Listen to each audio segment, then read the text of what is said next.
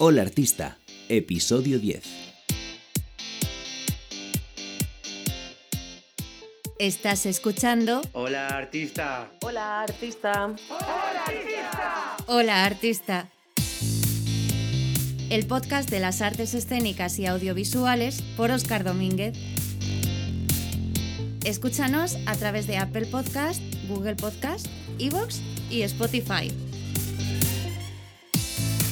Te doy la bienvenida a Hola Artista, el podcast de las artes escénicas y audiovisuales. Yo soy Óscar Domínguez, actor, cantante, director y coach de actrices y actores. A Hola Artista vamos a invitar a personas expertas, amigas, docentes y gente que admiramos a intercambiar impresiones sobre temas que nos interesan o nos preocupan. De la mano de profesionales vinculados o no a nuestro sector, aprenderemos y reflexionaremos acerca de ideas, consejos y secretos de nuestra profesión. Queremos recalcar que aquí no encontrarás verdades absolutas y que este podcast parte desde nuestra experiencia completamente personal y la de nuestros invitados.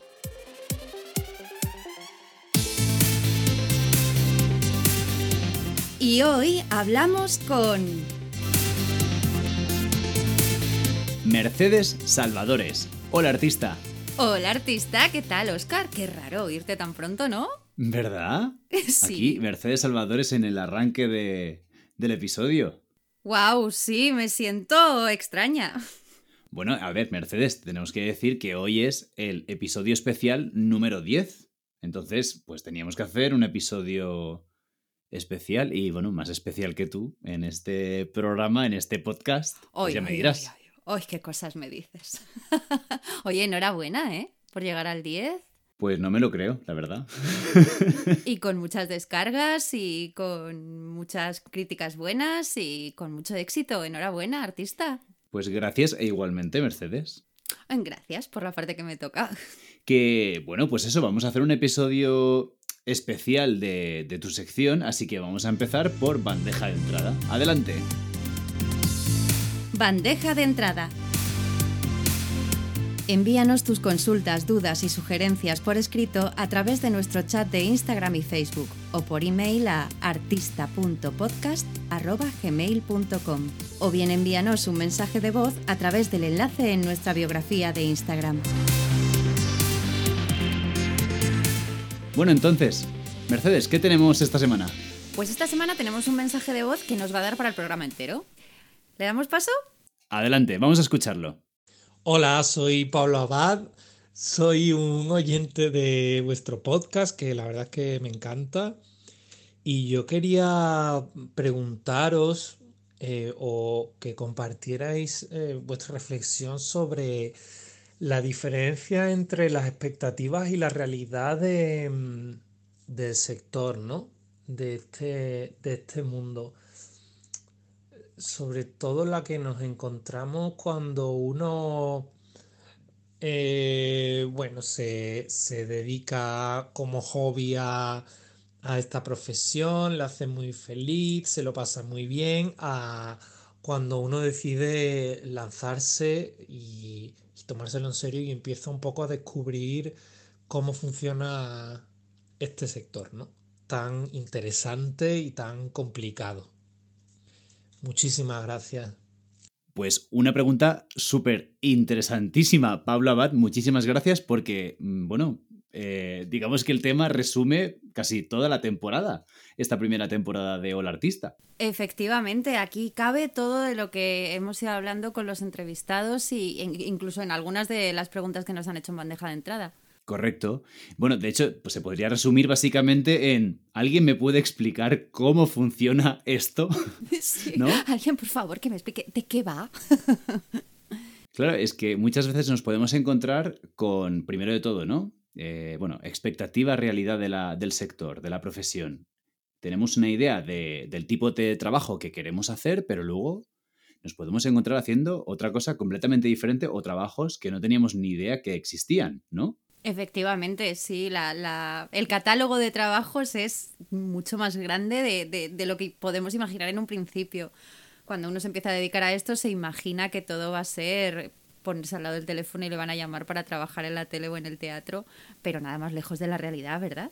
Claro, ¿tú te acuerdas estar en la, bueno, no iba a decir la sala de ensayo, ¿no? Pero en el aula estudiando con tus compañeros y compañeras y decir, no, pues claro, estoy estudiando teatro, voy a hacer teatro.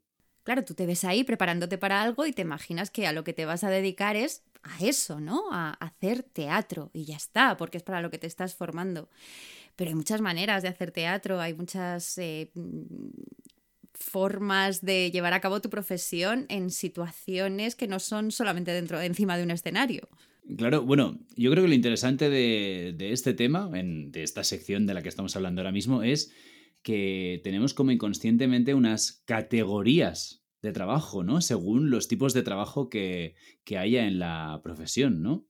Y lo hablábamos un poco con Francisco Reyes en el episodio 3, eh, que como que si no te ven, no existes, ¿no? Que parece que el, trabajo o, el buen trabajo está alrededor de lo mediático o de la pantalla, ¿no? Que si, que si el público no va al teatro no, no existes, desapareces. Bueno, es que es un poco así. En realidad, yo, un amigo siempre decía, si, si no hubiera público esto sería un ensayo y es así, pero es cierto que hay como una mm, idea de que hay trabajos de varias categorías y bueno, yo creo que, no es así. Y no solamente eso, sino que es que yo hay trabajos que ni siquiera me imaginaba que existían.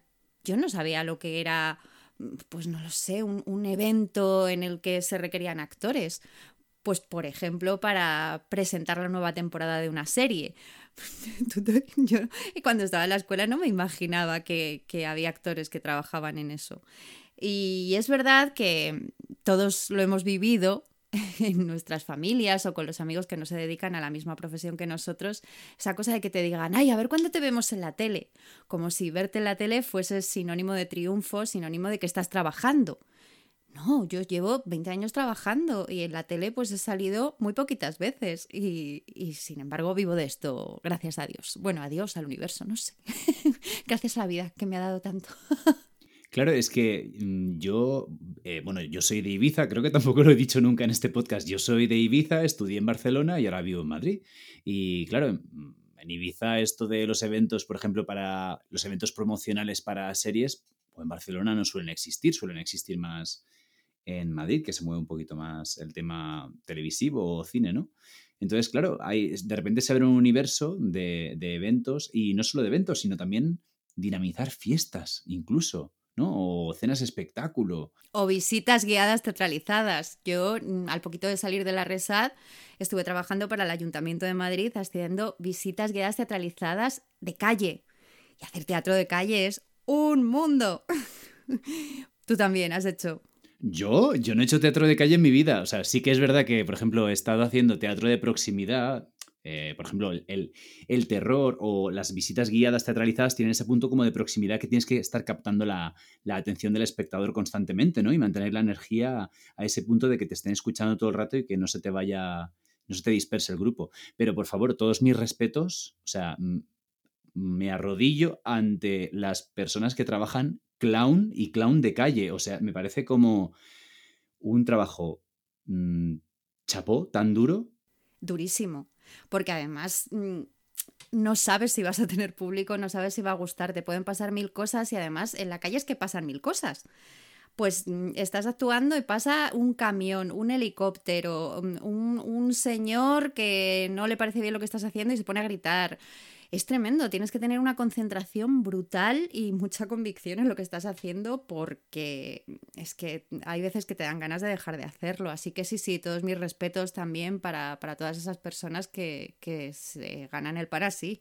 Tal cual. Y mm, una de las categorías de trabajos profesionales en este sector que, que muchas veces está muy desprestigiada es el tema del teatro familiar o el teatro infantil, ¿no? Sí. Que a veces tenemos esta, esta idea, este juicio de que, bueno, es un trabajo como para arrancar, para hacer mis primeros pinitos, un poquito de práctica, de rodaje y, ¿no? Para luego hacer otras cosas, pero es que hay gente que vive del teatro familiar y de hecho le gusta dedicarse al teatro familiar y al teatro infantil. Bueno, es que hay una percepción como de que es un trabajo menor y para nada, es un trabajo muy exigente.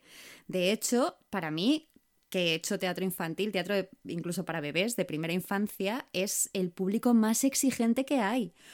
porque no tienen esa cosa de, bueno, voy a aguantar que esto dura 30 minutos y ya me voy. No, si no les gusta, se van.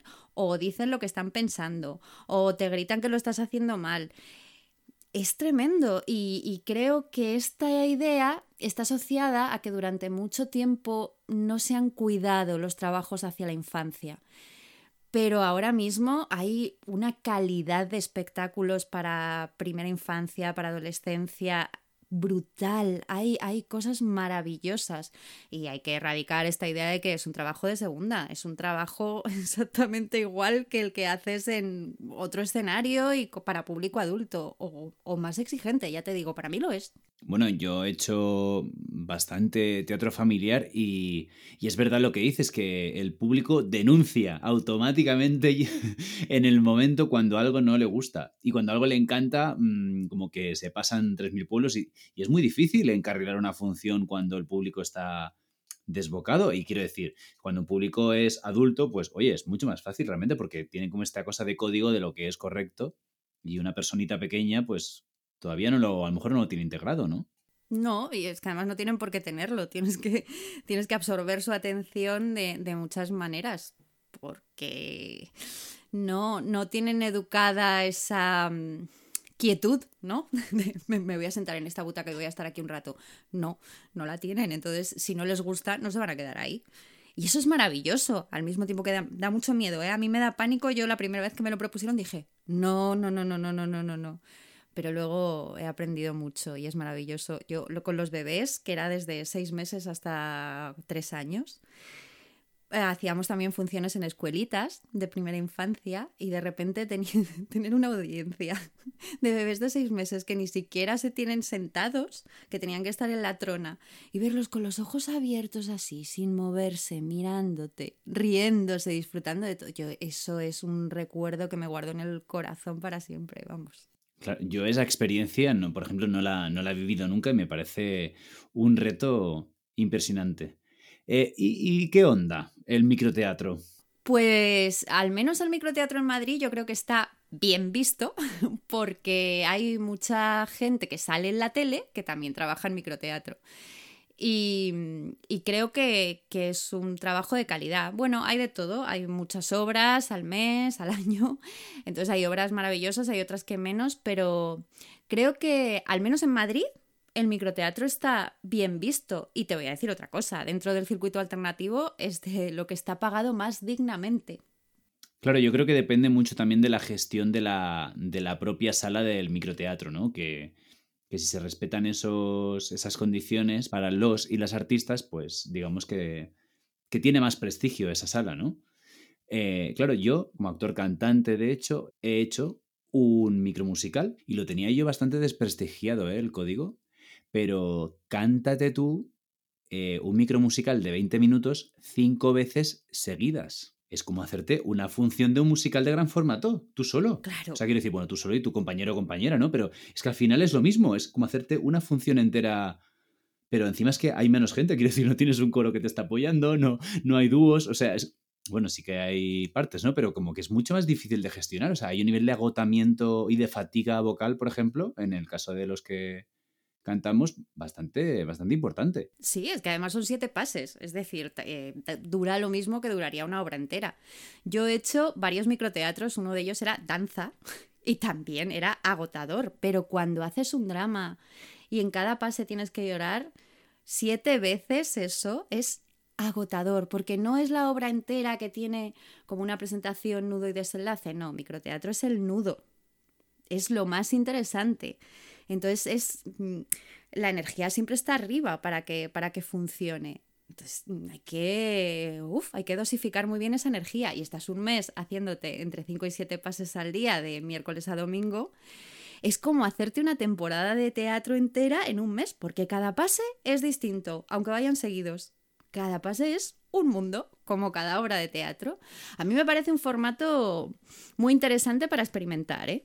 Bueno, y a nivel de repetición, o sea, yo recuerdo que yo dirigí esta pieza y tenía un ayudante de dirección fuera. Y te puedes creer que no era consciente de las, o sea, me pasaba notas y no era consciente en qué pase me había equivocado o me estaba diciendo exactamente a qué se... O sea, en plan, no tenía concepción real de, en qué, de qué pase me estaba hablando, en plan, pero ¿era este o el anterior?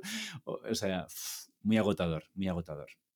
Sí, es interesante, es interesante y tener al público tan cerquita te hace pues estar muy de verdad, ¿no? No, no puedes engañarlo, es un escenario que está lejos. Entonces, a mí me parece muy interesante. Es como, yo siempre digo que el, el microteatro es como teatro en primer plano, es como un corto en el que es el espectador quien decide dónde pone el primer plano. Pero siempre tiene un primer plano y no sabes cuál. Al final, lo importante de todo esto es eh, saber reorientarte, ¿no? Laboralmente o profesionalmente. Lo hablábamos un poquito con Silvia Montesinos en el episodio número 4, ¿no? Como ir escuchando las pistas, esos noes o esos síes, como hablábamos con Shani Rewan en el episodio número 5, para saber dónde nos va reorientando la carrera y ir modificando, ¿no? Nuestra, nuestra manera de afrontar esos diferentes proyectos para, bueno, estar preparados para, para nuevos retos y nuevos formatos. ¿No? ¿Cuál, ¿Cuál, es el trabajo más raro que has hecho como actriz, Mercedes? Sí, bueno, respecto a eso que dices, no solamente, o sea, sino no cerrarte a ninguno, porque yo creo que de todo se aprende. Y respondiendo a mi trabajo más raro, igual no es el más raro, pero sí como que nunca me hubiera imaginado que iba a hacer esto. Yo estuve un año trabajando en la Universidad Europea eh, con alumnos que están en carreras de medicina, de enfermería y de psicología. Entonces tenían una asignatura que se llamaba Habilidades de la Comunicación, que era para que aprendieran a tratar con los pacientes, porque ellos tienen toda la información en la cabeza sobre las enfermedades y, demás. Pero ahora, ¿cómo tratas con un paciente que está histérico? ¿Qué haces si un paciente que está tan normal en consulta se desmaya? O, o, si de repente tienes a alguien en consulta que está todo el rato hablando por el móvil, recibiendo llamadas y que no para de hacer eso o en urgencias te llega la madre de no sé quién que quiere entrar. Este tipo de cosas. Que... Y luego en psicología teníamos una terapia. Yo iba con mi personaje un día a la semana a terapia y iba evolucionando mi personaje según cómo me trataran. Esto es un trabajo muy curioso. Wow, wow, wow, wow. Y aprendí tanto, Oscar. Aprendí tanta verdad. Porque claro, tenía que ser verdad ellos sabían que era una simulación. Claro, pero es que no puede ser la misma persona. O sea, quiero decir, es que tú. O sea, es obligatorio que tu personaje evolucione. Es que es obligatorio. No, no, no está estancado en, en ese momento, ¿no? De la, de la función. No, y además te vas a sitios tremendos y, y, y muy divertidos a veces, pero no sé, a una adicción a las drogas o a un cáncer o a un, no sé, a mil cosas, pero eh, aparte de los, los diferentes personajes y de lo que aprendí de medicina, que aprendí un montón, fíjate, pues eh, es eso, es el, la verdad de tener a alguien a una distancia así, que aunque ellos sepan que tú eres una actriz, tú tienes que hacerlo muy de verdad para que ellos se lo crean y actúen en consecuencia. Y aprendí un montón de técnica interpretativa, ¿Quién me lo iba a decir? En ese trabajo. Fíjate, una cosa que yo ni sabía que existía. ¿Tú sabías que existía esto? No, la verdad es que no. Yo, mira, el trabajo más raro que he hecho. Cuenta. claro, es que yo todo esto del teletrabajo de los artistas, pues eh, está siendo muy nuevo, ¿no? Y de repente se me ha plantado delante una cosa que es como, mm, pues yo no, no lo tenía en cuenta. Aprovechando que me compré este estudio de grabación, pues se me pasó, se me presentó por delante comentar, atención, carreras de coches virtuales para empresas que están trabajando el team building y están trabajando a distancia y no se pueden encontrar. Entonces tienen esos momentos de, pues, corremos una, echamos unas carreras de coches y competimos y así pues nos encontramos los que trabajamos en Cataluña y Aragón, los de Madrid con no sé dónde. Y yo ahí, con la gotilla colgando.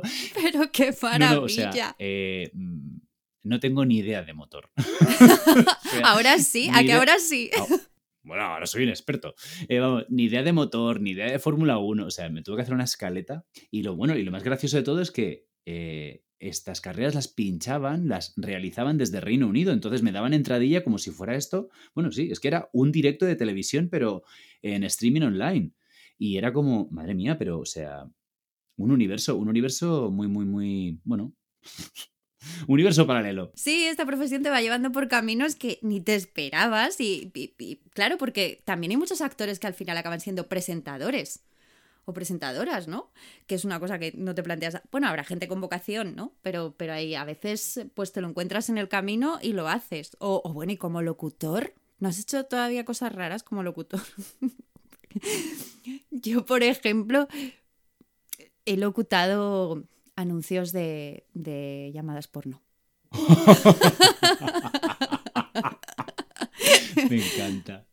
Yo, a ver, sí que doblé, que nunca me había enfrentado al doblaje. O sea, yo, pues, locución sí, pero al doblaje de repente fue como, ostras, dije, uff, o sea, plántate delante a sincronizar los labios cuando nunca lo has hecho en, o sea, a lo mejor en algún curso, algún intensivo sí, pero claro, no, no me he dedicado profesionalmente a ello como para tenerlo suelto o no lo he practicado lo suficiente y de repente me ponen a doblar un anuncio de, de Casa Tarradellas en catalán y fue como lol, pero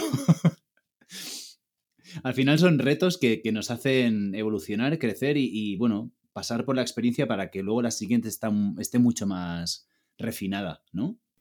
Sí, Sí, sí, mucho más allá, llegamos mucho más allá de lo que imaginábamos en ese aula en la escuela de la que hablabas antes. Y el tema del el día a día del artista, que porque esto tampoco se nos explica. No, bueno, es que a ver, esta es una profesión tan inestable que en tu día a día puedes ser mm, teleoperador y aparte, pues dedicarte a buscar trabajo y ensayar y tener de repente funciones y bueno, yo qué sé, el día a día. Amigo, ¿cómo es el día a día? pues cada día distinto.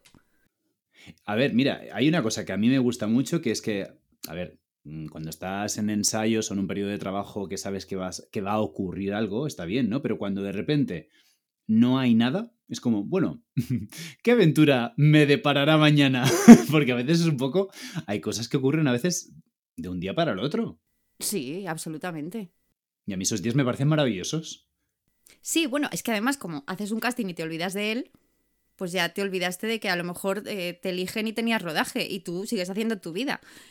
Deberíamos olvidarnos de los castings, que esto ya hablaremos otro día, porque hay que soltar, porque a veces, ¿no? No, no, hay que hacerlo, hay que hacerlo. Eso se aprende a hacer. Sobre todo ya, pues mira, con la Publi, por ejemplo, que se hacen muchísimos castings, que se hacen casi uno a las semanas fijo, pues aprendes a, salir por la puerta de la sala de casting y, olvidarte de él. Es que si no, te vuelves loco. Cuando haces un casting importante, la cosa es otra. Lo tienes ahí rumiando hasta que te dicen un sí o un no. Perdone, queridos publicistas, no digo que la publicidad no sea importante, pero quizá no sea nuestro objetivo, aunque nos lo pasamos muy bien y sigue siendo trabajo como actores, que yo prefiero eso a, no sé, poner copas, pero no es un objetivo real, seamos sinceros. Yo te doy la razón. Mira, lo que comentabas de los planes B, ¿no? De las alternativas a trabajos como artistas, yo creo que si podemos mm, hacerlo, inventárnoslo, generarlo nosotros para, para no oxidarnos, para mantener la, la maquinaria a tope y a punto, pues mm, que hagamos todo lo posible para que eso ocurra. Pues mm, si no, pues ¿qué le vamos a hacer? A veces es imposible porque no, no se puede sostener no nos podemos sostener económicamente. O bueno, cada uno tiene sus objetivos también de vida y, bueno, pueden variar de una persona a otra, ¿no? Sí, pero es que incluso aunque tengas un representante, una agencia, eh, es que tú tienes que seguir moviéndote y tienes que, seguir generando trabajo. Y además lo que hablas de la maquinaria, ¿no? Para que no se oxide, tenemos que seguir entrenando. Y tenemos, o sea, si llega el trabajo que me pille preparada y entrenada. Y también reciclada, ¿no? Porque, porque seguimos haciendo cursos los actores, seguimos preparándonos, seguimos aprendiendo. Es que esto es un trabajo de nunca acabar. ¿Quién te diría a ti, Mercedes, que acabarías la carrera y luego seguirías estudiando? es que... Pues, pues, nadie, pero creo que esto pasa en muchas profesiones también, ¿no? Que hay que irse reciclando. Pero es que es fundamental, es que nuestra herramienta es nuestro cuerpo, nuestra voz, nuestra respiración, nuestras emociones y todo eso tiene que estar entrenado. Y se nota muchísimo. Una directora de casting con la que hice un curso hace poco lo decía. Por favor, no sabéis lo que se nota el actor que está o actriz que está entrenado y el que no.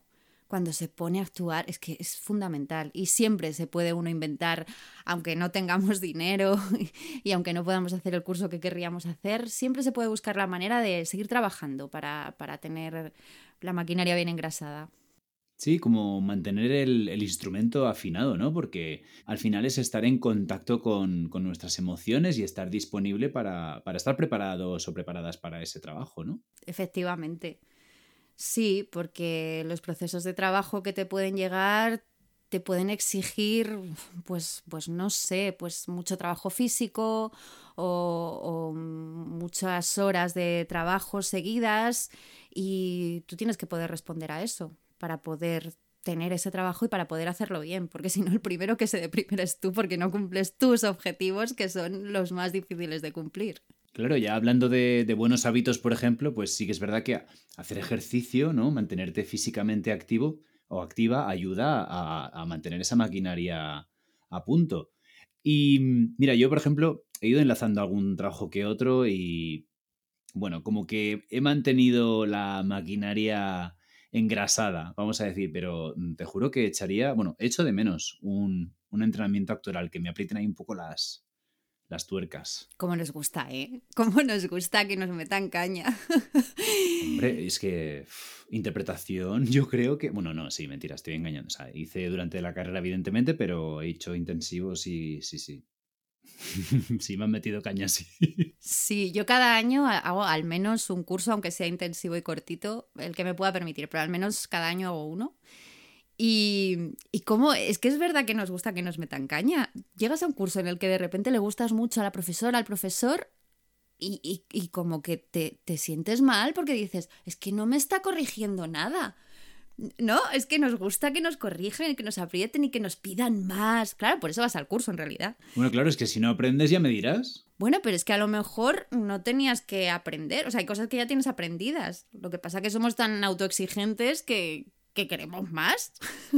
Esto no será tuyo y mío, Mercedes, porque no sé si representa la totalidad de la población. Dos, yo conozco más gente que le pasa esto, ¿eh? Vale, vale, vale. Ok, ok. Y el tema de las habilidades especiales, que, porque, vamos, yo no me imaginaba. Bueno, es que yo, a ver, yo estudié en su momento filología inglesa. O sea, toma ya. Luego ya me tiré por el tema de la, de la interpretación. Pero claro, yo no me imaginaba cuando me puse yo a. me apunté en esa escuela a hacer. Yo, de hecho, es, mira, es que estamos hablando de la reorientación laboral y no, estamos hablando de nuestras vidas, Mercedes. Aquí tenemos que sacar el juguillo. ¿Cómo que no? Si yo no hago más que hablar de mi vida en este programa. Soy la abuela cebolleta. tú, tú, tú has explicado más salseo que yo. Eh, pues claro, yo, yo me apunté a la escuela donde estudié para hacer eh, doblaje, pero me, me cogieron para trabajar en una escuela eh, para dar mm, clases de inglés y al final pues tuve que dejarlo y cuando me volví a apuntar, entonces había cantado en muchísimos coros, entonces yo lo que hice simplemente era apuntarme a una asignatura de interpretación de canciones. Y a partir de ahí como que me fueron como replantando la semilla de la interpretación hasta que hice todo el, todo el recorrido de interpretación de la escuela.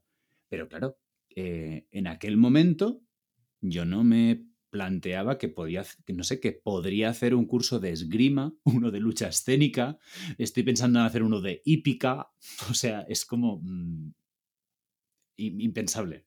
De todos modos, eh, sí, los hacemos. Hombre, yo estoy en la RESAD, que es una formación bastante completa porque tienes todas esas cosas, ¿no? Tienes canto, danza, esgrima. Yo tenía hasta flamenco, fíjate, claqué, eh, lucha escénica, acrobacia. Teníamos un montón de asignaturas que luego hay algunas que sigues complementando, porque ¿dónde estará mi acrobacia de la resa, sabes? La acrobacia la tienes en los pies.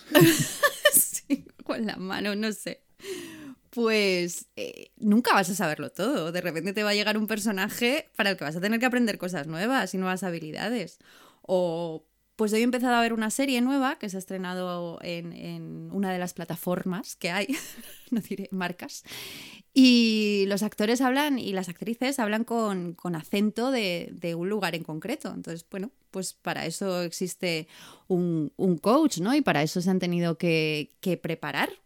Y para eso no estamos preparados para saber cualquier acento o el manejo de armas, que, cada vez hay más series de acción e incluso en teatro y en, eventos eh, se utilizan armas, pues también eso es una cosa que te vas a, sí, hacemos esos cursos ahora, pero nunca vas a estar preparado para todo, porque de repente, pues yo en uno de los eventos, que era la presentación de la segunda temporada de Westworld, tenía que usar un Winchester. ¿Qué es eso? Un Winchester real, un rifle, un Winchester de, precioso. Pero claro, ese arma no se, no se utiliza como las armas que se usan ahora. Entonces nunca vas a estar preparado para todo. ¿Y de qué, de qué ibas vestida? ¿De mm, señora del salón o de cowgirl o qué? Yo era la madame del salón. ¡Guau! Me encanta.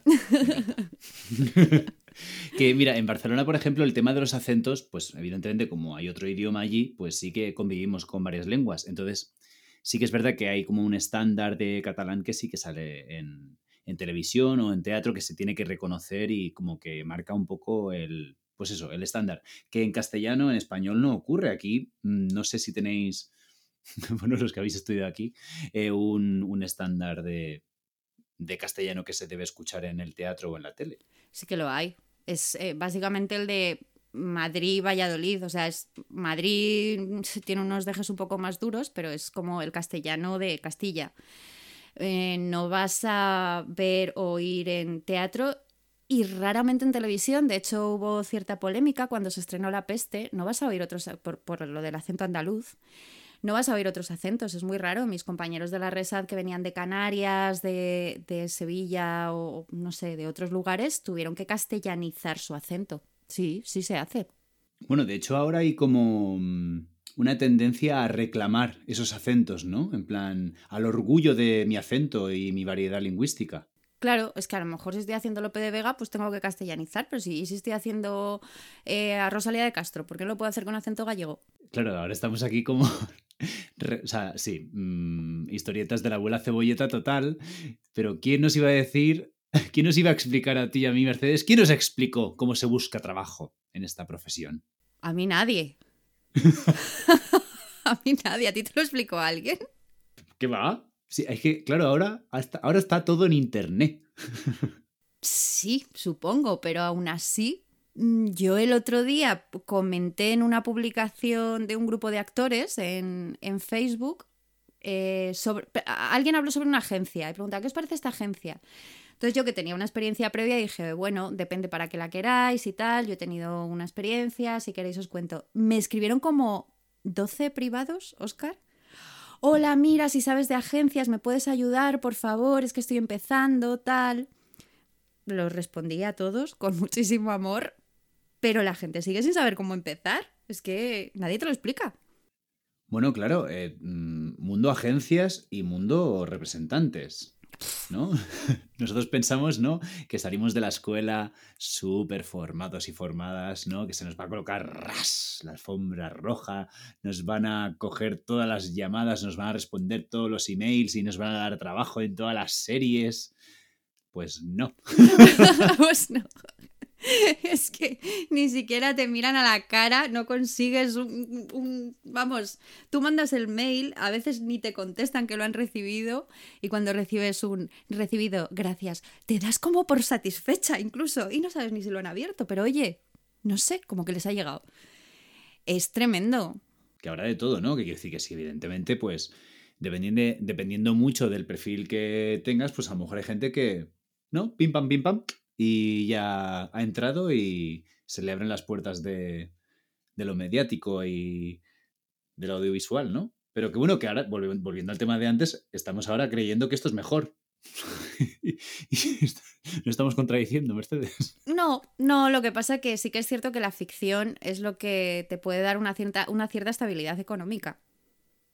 ¿Sabes?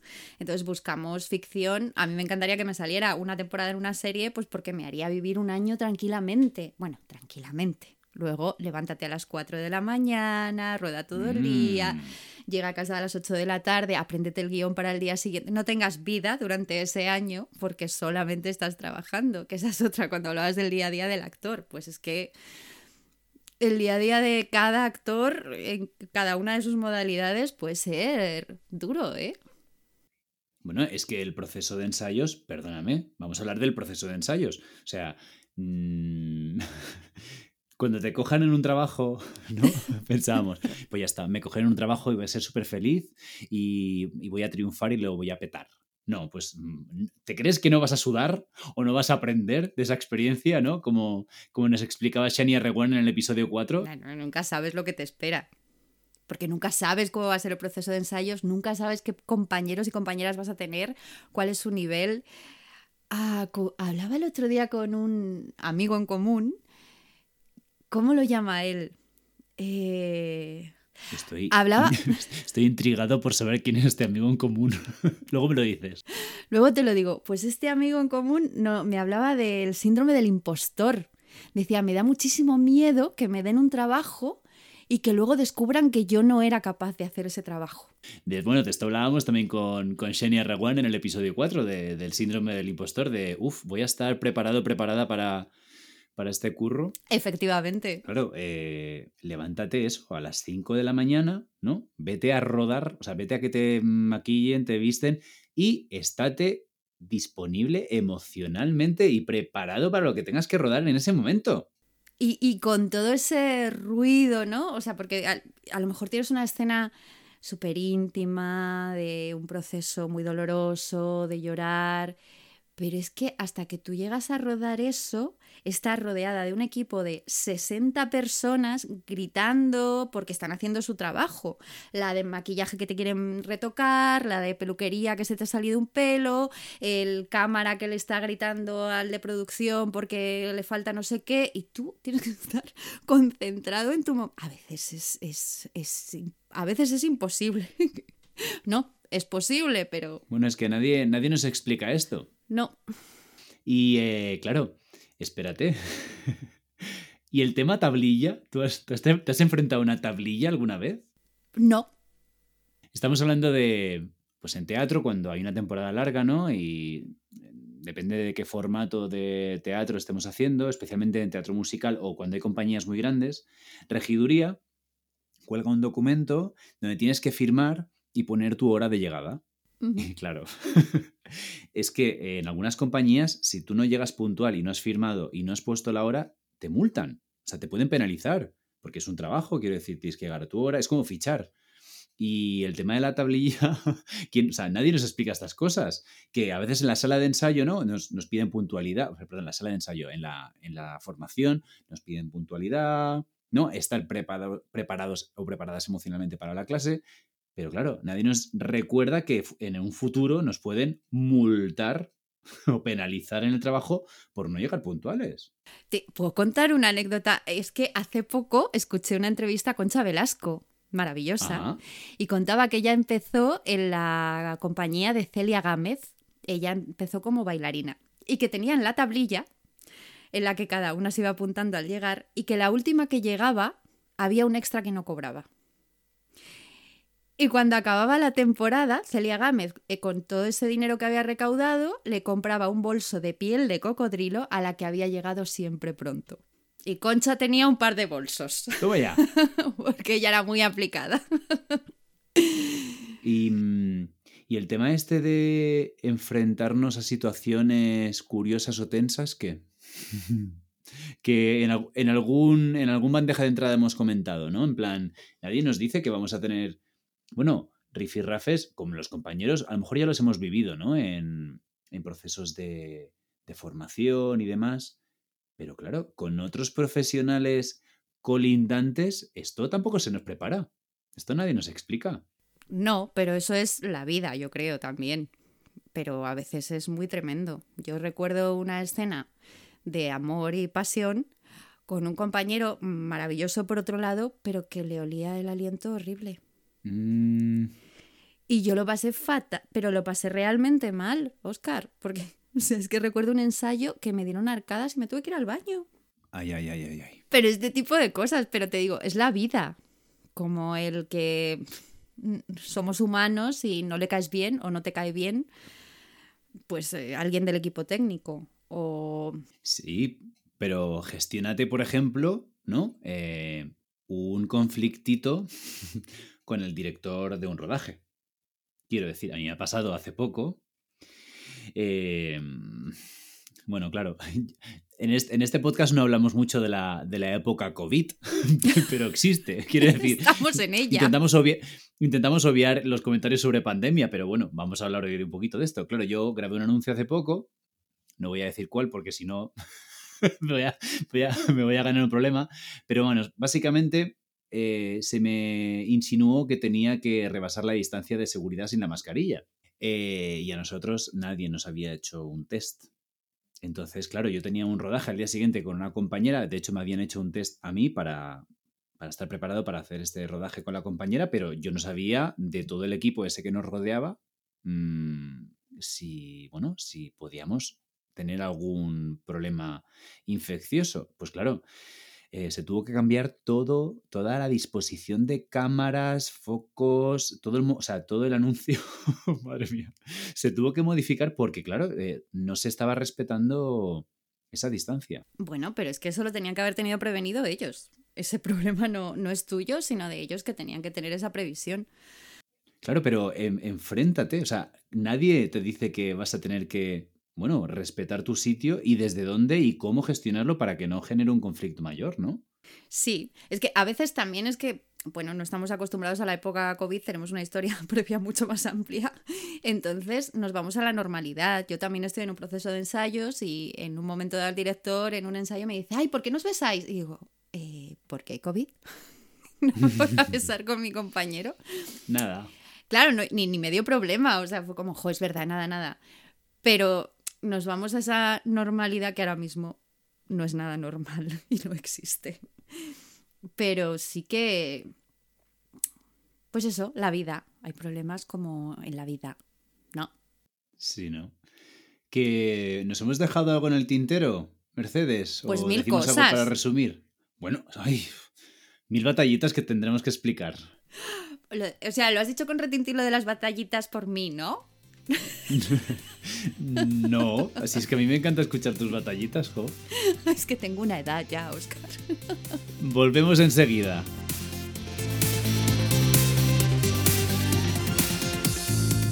Toma nota. ¿Qué puntos clave hemos tocado en Hola Artista? Al acabar la formación inicial, los y las artistas podemos sentirnos muy perdidas y perdidos en cuanto a nuestra orientación laboral, la búsqueda de empleo y el funcionamiento de lo escénico y audiovisual. Y puede suponer un conflicto mayor enfrentarnos a diversas situaciones en el sector que pueden percibirse originalmente como incómodas.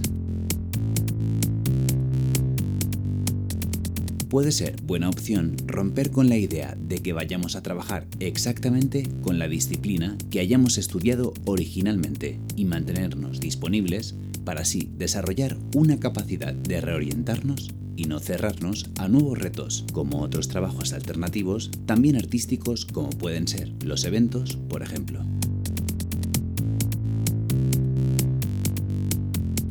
es importante alejarnos de la concepción de trabajos por categorías o trabajos menores, como pueden ser el trabajo de calle o incluso el teatro familiar, ya que posiblemente, motivados por trabajos más mediáticos, que nos den falsa sensación de estabilidad, puede haber una tendencia a que olvidemos el esfuerzo o las habilidades que supone enfrentarnos a ciertos trabajos. Pesar de que nuestras necesidades o planes de vida nos pueden hacer contemplar otras realidades laborales o condicionar a coger trabajos no artísticos, es preferible optar o generar, siempre que sea posible o viable, trabajos más bien artísticos o creativos, para mantener nuestra maquinaria interna en marcha y en su punto. Obviamente, otra manera de mantener nuestro instrumento afinado es la constante formación a partir de cursos de actualización o de habilidades especiales con el objetivo principal de sentirnos preparadas y preparados para el siguiente proyecto y mantener nuestro nivel de excelencia y, lo más importante, el contacto con nuestras emociones.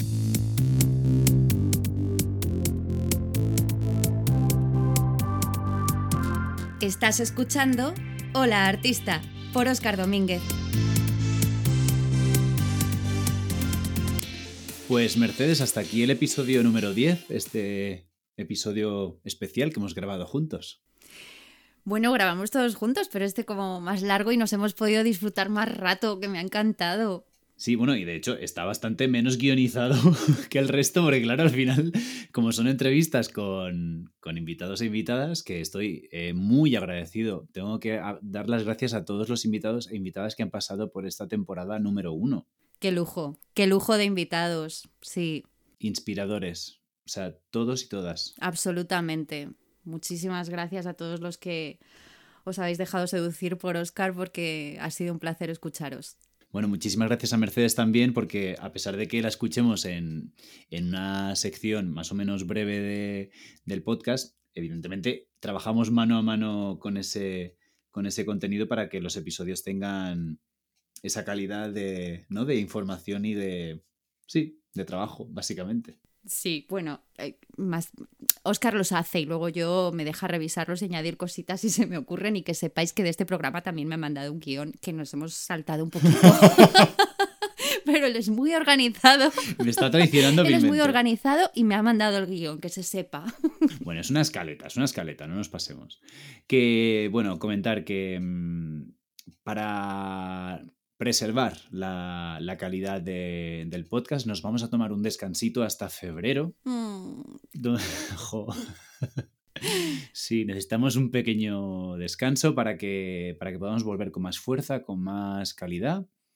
Y, bueno, para empezar la temporada 2, que tenemos en cola muchísimos invitados e invitadas y vamos a darle ahí un, un sentido y un orden lógico para que, para que tenga, bueno, para preservar esa calidad.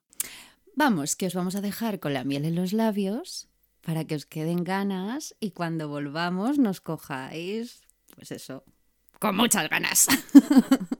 Bueno, ahora habéis visto las habilidades de Mercedes Salvadores locutando anuncios de, erotismo.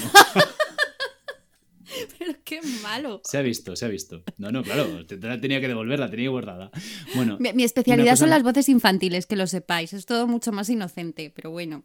Ya, ya. Bueno, ya, esto quedó grabado, Mercedes. Esto va sin edición. Eh, bueno, tengo que agradecer, de verdad, estoy, eh, me tengo que sostener un poco para decir esto, pero estoy muy agradecido de las 900 escuchas y descargas totales que ha tenido la temporada número uno de Hola Artista. Wow. Muchísimas gracias, de verdad. Gracias, muchas gracias. Oye, Oscar, ¿y hoy que estamos tú y yo solos? Cuéntanos. ¿Dónde podemos verte? Uy, eh... esta, no se las... esta no estaba en el guion. esta, no, esta no me la esperaba yo. Eh, pues ahora mismo eh, estoy, estoy en dos proyectos de teatro musical dirigidos por José Masegosa. Estoy de, cover alternante, estoy sustituyendo en una función y otra, en Juan Sin Miedo el musical y en Pinocho, que estrenamos el día 20 de diciembre en el Teatro Calderón, que es como, ¡guau! No me lo creo. O sea, me siento muy afortunado, la verdad. Pues ya sabéis, si echáis de menos a Oscar, le podéis encontrar en todos esos sitios y disfrutar de todo su talentazo. Mira, me acabo de convertir en presentadora. Oye, esto va a pasar, ¿eh? Ya lo, aviso ya. En un episodio van a cambiar las tornas. No, y, no voy a, y no voy a ser yo el invitado. Ya, ya hablaremos de esto, Mercedes. Eh, tengo que decir algo muy importante. Por favor. Estas 900 escuchas mm, y esta temporada de 10 episodios merece algo. Os pido a todos y a todas que escucháis este podcast que estéis muy atentos y atentas a las redes sociales de Hola Artista porque vamos a anunciar en breve un sorteo. Así que muy atentos y atentas. Uh, ¡Qué interesante! Mm, mm, mm. Pues Mercedes, que bueno, muchísimas gracias a ti por, por estar ahí y por ser mi gran compañera en esto. Un gustazo. Un gustazo, yo ya te lo he dicho más veces. Gracias por contar conmigo porque estoy aprendiendo un montón y me lo paso como una enana, la verdad. yo también. Mira, de hecho, vamos a implantar el, último episodio de cada temporada, va a ser tú y yo, porque esto me, ha encantado la experiencia. ¿No? sí. Si es que además, nosotros cuando grabamos nuestra sección, en realidad nos hacemos antes y después un programa entero hablando de nosotros. Lo que pasa es que este lo hemos grabado. Oye, Mercedes, eh, bueno, hasta la temporada que viene. Hasta la temporada que viene. ¡Ay! Me da cosita. Sí, verdad. Pero mira, ¿sabes qué? Que pase ya el 2020 y que el 2021 nos traiga muchas cosas bonitas y muchos más programas. Que así sea. Mercedes, un besote. Gracias. Un beso, gracias a ti. Hasta pronto. Chao, artistas. Gracias por escuchar Hola Artista. Síguenos en Instagram y Facebook. Si te ha gustado el episodio, compártelo en tus redes sociales y déjanos una reseña de 5 estrellas en tu plataforma de podcast favorita. Encuéntranos en Apple Podcast, Google Podcast, Evox y Spotify.